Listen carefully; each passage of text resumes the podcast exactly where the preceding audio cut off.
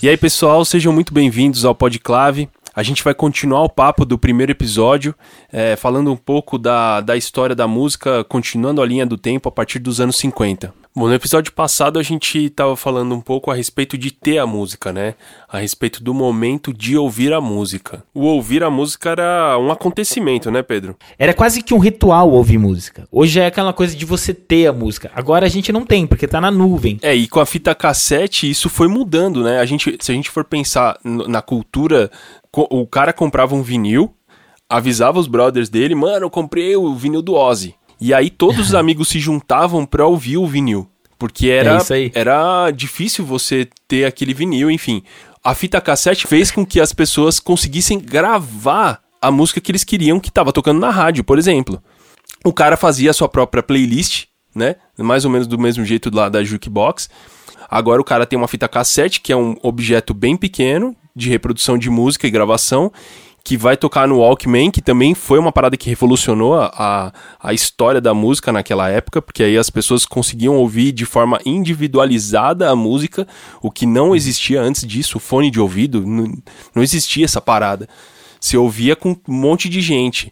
E agora só você ouve a música. A música começa a ser uma experiência completamente individual e personalizada também, né? Sim, sim. É...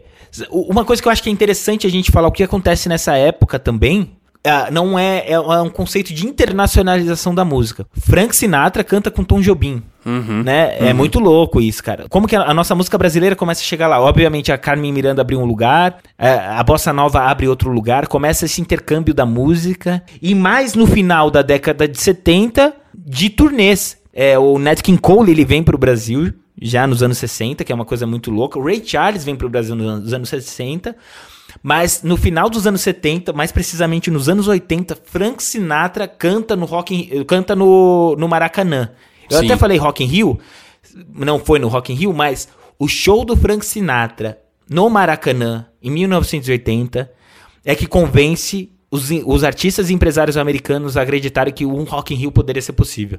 Se você buscar os discos mais vendidos da história, do top 10, todos estão nesse miolo dos anos do final dos anos é, entre anos 70 e comecinho dos anos 80. Era o principal entretenimento, a principal fonte de, de consumo das pessoas assim. Mas aconteceu isso nos anos 70, nos anos 80, umas pessoas acham que a, a a venda começou a enfraquecer um pouco nos anos 80, entrando nos 90 com a inovação do CD, mas porque a fita cassete, justamente pela personalização, eu podia gravar uma fita, ouvia no rádio gravava. Porém, começa aí uma o que é considerado até um, a era de ouro do mercado da música que, que vem com CDs, que é uma experiência de áudio completamente diferente mas para o artista também vira uma proposta de mercado completamente novo. De novo, o mercado da música se reinventa, né? Como experiência e como proposta. Tem uma entrevista do, de um músico do UB40 que ele fala que ele viveu a melhor época do mercado da música, porque ele vendeu tudo em vinil, depois ele vendeu toda a discografia deles em CD, e depois a versão deluxe, a versão remasterizada, enfim. Mas fala, Betão, como é que foi essa revolução sonora do CD? Na parte técnica. Bom, antes vamos chamar nossa pílula. Pílula Pode Clave. Hi folks. O CD foi inventado na década de 70, mas só foi lançado em 82 com o álbum 52nd Street de Billy Joel na Europa e Japão. No Brasil ele só chega em 87. Inicialmente foi travado uma pequena batalha entre as grandes empresas para determinar qual o tamanho dessa mídia mas foi a Sony quem ganhou essa guerra lançando o Compact Disc com os 12 centímetros atuais podendo armazenar até 80 minutos de áudio sem compressão. Segundo alguns, esse tamanho foi determinado para comportar a nona sinfonia de Beethoven, supostamente a favorita do vice-presidente da empresa japonesa. Dois anos depois, já era lançado o player portátil Discman, sucessor do Walkman. O sucesso foi tão grande que passou de 300 milhões de CDs produzidos em 92 para 2 bilhões em 2007, quando completou 25 anos do lançamento. Com a chegada do MP3 e do streaming, o CD já passou a ser artigo do passado. Mesmo os computadores e carros que vinham prontos para receber essa mídia o esqueceram. O que foi uma das grandes revoluções no consumo da música e conteúdo, hoje passou a ser artigo decorativo nas baladas flashback. Bom, muita coisa mudou com a chegada do CD, né? A principal delas é que antes todo o processo de gravação era todinho analógico. E agora, com a vinda do CD, era necessário digitalizar toda a gravação. E antes todo o processo de masterização ele era regional, então a gente tinha uma masterização aqui para o Brasil, tinha uma masterização para os Estados Unidos, enfim, cada país, cada região tinha uma masterização diferente. E aí por conta desse processo você tinha que é, distribuir uma fita master para todos os países. Com o CD, como você está digitalizando, você só envia o arquivo para outro lugar, exatamente como saiu do estúdio para é, o ouvinte final. Só que com essa digitalização a, a, a experiência muda completamente. Você tem frequências que você não tinha na, no vinil, que você tem agora. Então, principalmente as baixíssimas frequências, né? Porque uhum. o vinil ele tem um corte de 80 Hz para baixo, então o, o, o, grave que a gente ouve, ele não tá no vinil, ele tá no, no, no que toca o vinil. No CD, ele já tá, ele tá lá. Só que isso também muda muito o jeito que a galera compõe, que a galera produz música, porque agora Isso é louco. já que você tem essa possibilidade absurda de digitalizar a música e trabalhar ela dentro de um computador, então começou a experimentar uma infinidade de efeitos, de, de possibilidades musicais, assim, e uma talvez que a gente mais conhece, que é o que os nossos ouvintes mais conhecem aí, seja o autotune, né, afinar a voz do artista. Então antes o artista é, a, a gente admitia certas desafinações.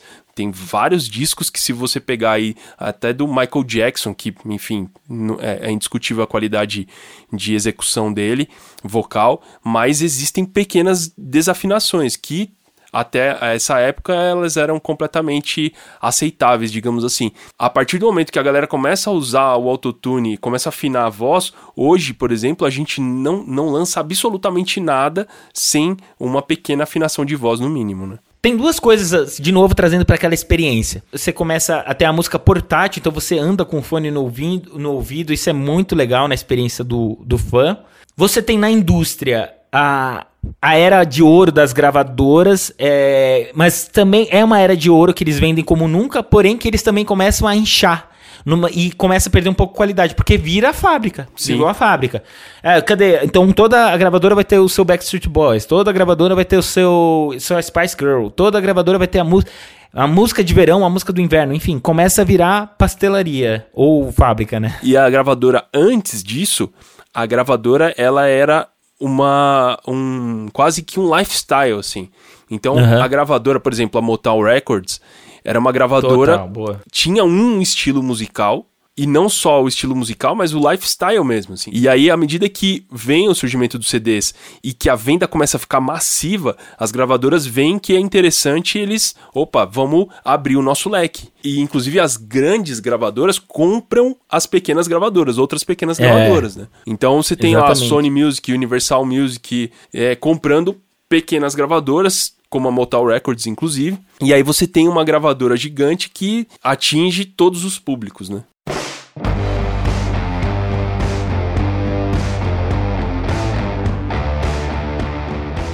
Uma coisa que acontece também é furando essa bolha, o que é muito legal, mas a cena independente, ela começa também a ser atrativa pro mercado e começa a despontar, né? E esse movimento independente vem, vem muito do punk, né? né? Vem da até no final dos anos 70, mas assim, sempre correndo paralelo, assim, né? Cultura. É, sempre contra a cultura. Sim. Porém, nos anos 90, isso vira mainstream com Nirvana. Eu acho que é o símbolo disso. E com certeza todo o grunge junto, né? É. Por Jam, é, Soundgarden, todas as outras bandas do, do, do grunge. Mas é muito bonito como isso desafia. Também um pouco trágico, porque você vê que também que é...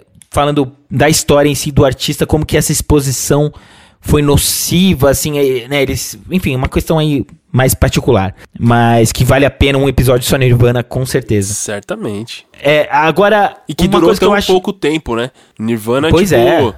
revolucionou o mercado inteiro e foi uma banda que durou pouquíssimo tempo.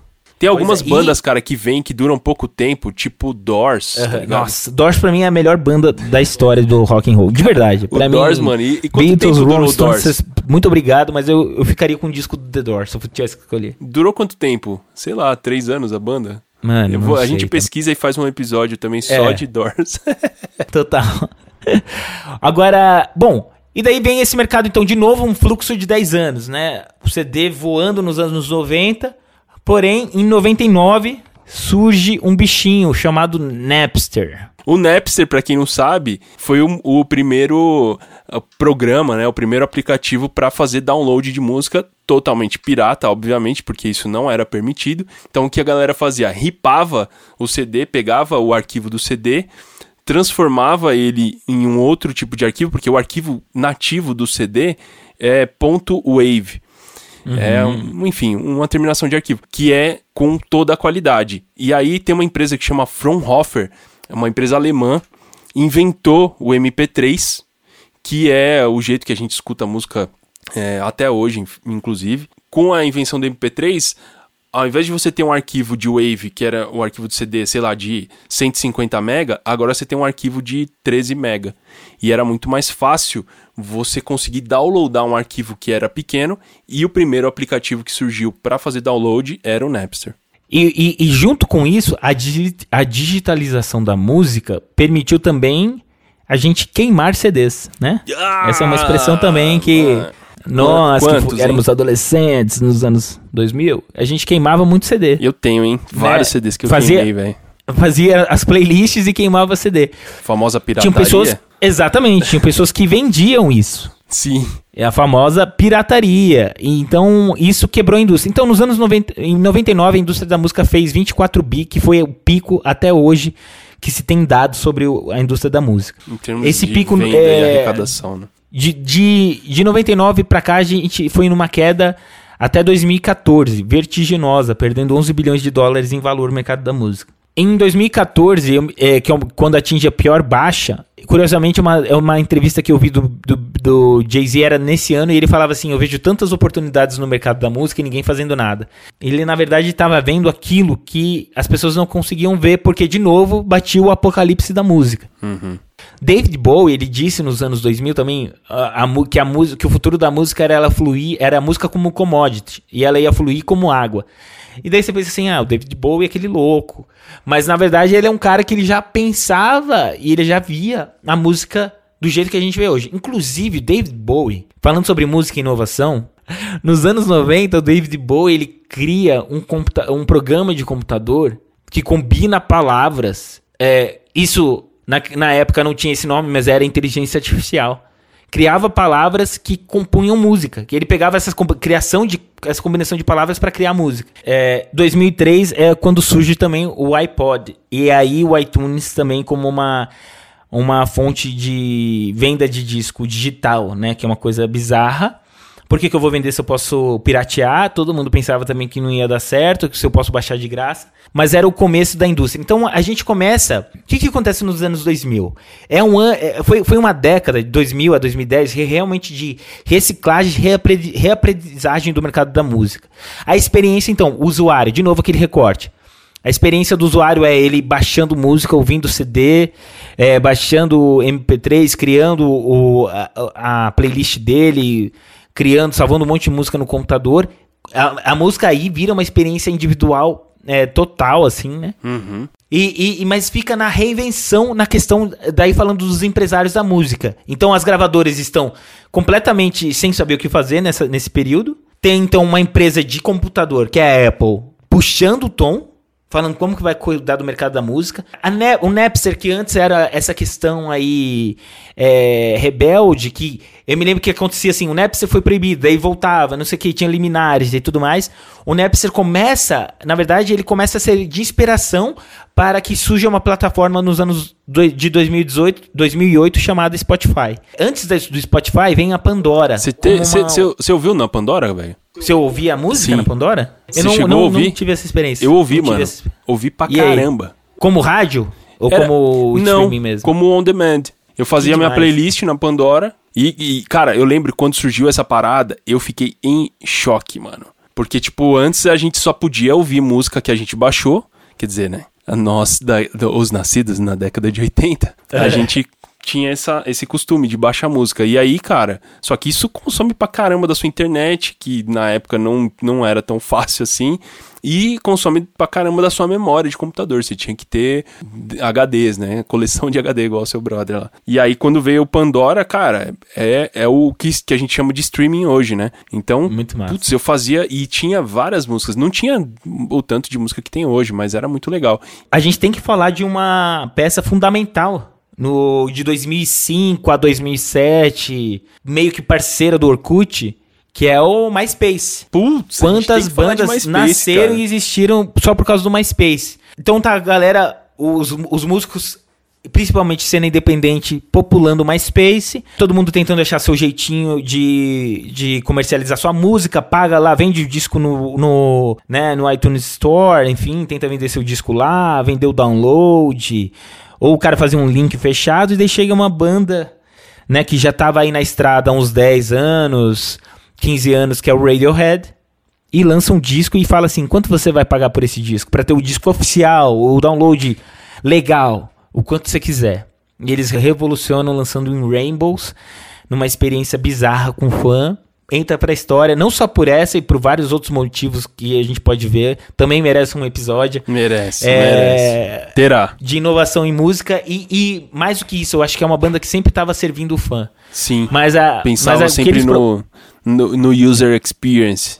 E a indústria vai indo, patinando, aprendendo, continuando naquela queda que eu falei, mas começa a retomada justamente em 2015 para 2000 para 2019, quando a gente está agora. A gente vem numa retomada, é, uma crescente contínua, muito bacana. Muito se falava que nunca iam pagar né, para streaming e tudo mais, e hoje a gente vê que a realidade é diferente. Existe isso sim. Só que o para a experiência do usuário tá muito maneira. Hoje eu tenho milhões de músicas, eu escolho a hora que, que eu quero ouvir.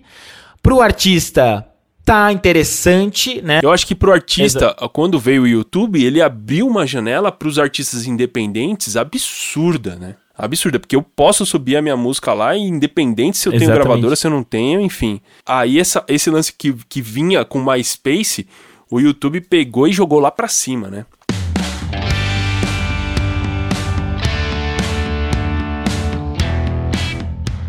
E, e essa perspectiva que você traz é muito interessante porque mostra a descentralização, né, dessa, dessa validação. Então, uma coisa que a gente não falou, mas é muito importante falar. A imprensa tem esse papel de apresentar de- a curadoria dos artistas, né? Como você conhece um artista? Ele apareceu na, televis na televisão, ele apareceu no rádio, o boca a boca, você foi no show. E isso tudo vai mudando ao longo da história. Então, nos anos 60, era você dependia muito do rádio, da Irado. televisão.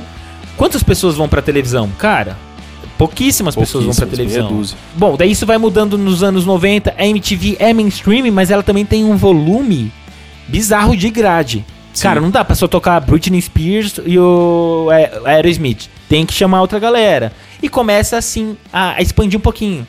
Tem a MTV, daí vem o Multishow, opa, outros canais de música. Na rádio também, tem a rádio rock, a rádio não sei o quê. E a digitalização é acompanhada também no, no, na internet. Então, beleza, você tem. Não é fácil estar no Estadão, não é fácil estar na Folha, no Globo, mas você pode estar no blog. Você pode estar no Terra, você pode estar no UOL, você pode estar na- no Globo.com. Sei lá, você pode ir para os blogs. Junto com as várias possibilidades, vem a descentralização, né? Também. Então, a audiência dissipa, Sim. segmenta. E esse é o, o momento do artista. Então, hoje a gente está num momento que as possibilidades são muitas. Hoje eu gravo um disco na minha casa com uma qualidade para ganhar um Grammy, né, como a Billie Eilish fez. Porém, essa democratização e essa acessibilidade, descentralização, ela promove também uma alta competi- competitividade. Então, é muito legal eu falar que o mercado da música está fazendo mesmo, chegando perto do que fazia em 99. Mas quantos discos eram lançados em 99 e quantas músicas sobem por dia no Spotify? É bizarro a comparação, né? O volume hoje é muito maior. Bom, o que eu acho que é importante, nesse paralelo da história inteira, se deu bem Quem sabia a regra do jogo? Quem que tinha o clipe na MTV? O cara da gravadora. Por quê? Porque o cara vivia daquilo, ele sabia mandar fita na configuração certa. Hoje, eu já tô mais envolvido no mercado da música, mas eu percebo que tem artistas que se deparam com o mesmo problema. Sim, com certeza. Porque hoje, a, as muitas possibilidades também vêm as muitas camadas cinzas. Como aí? Como é que eu distribuo a minha música? Quem gerou esse RC da minha música? Uhum. Como é que a minha música chega em tal lugar? Como eu recolho os direitos da minha música? O que são direitos conexos? Os que são direitos autorais? Quem que vai me remunerar? É o player? É a distribuidora? É a associação que eu sou compositor e sou filiado? Então, são muitas camadas. Eu acho que uma das propostas com o nosso podcast é dar esclarecer essas regras do jogo e ajudar os artistas a colocarem o, a música pro jogo. Excelente colocação, Pedro. É legal deixar claro pra galera aí que o nosso podcast não é só entretenimento, a gente quer ajudar os artistas, quer ajudar a galera que quer trabalhar na indústria da música Muito a massa. melhorar, a melhorar sua performance e conseguir se comunicar com o público de uma forma mais eficiente, né? E hoje a gente vive uma época onde os, o acesso aos dados de performance das músicas estão mais acessíveis, né? Exatamente. Diferente de antes que o artista ele lançava a música dele e a música chegava até o consumidor final.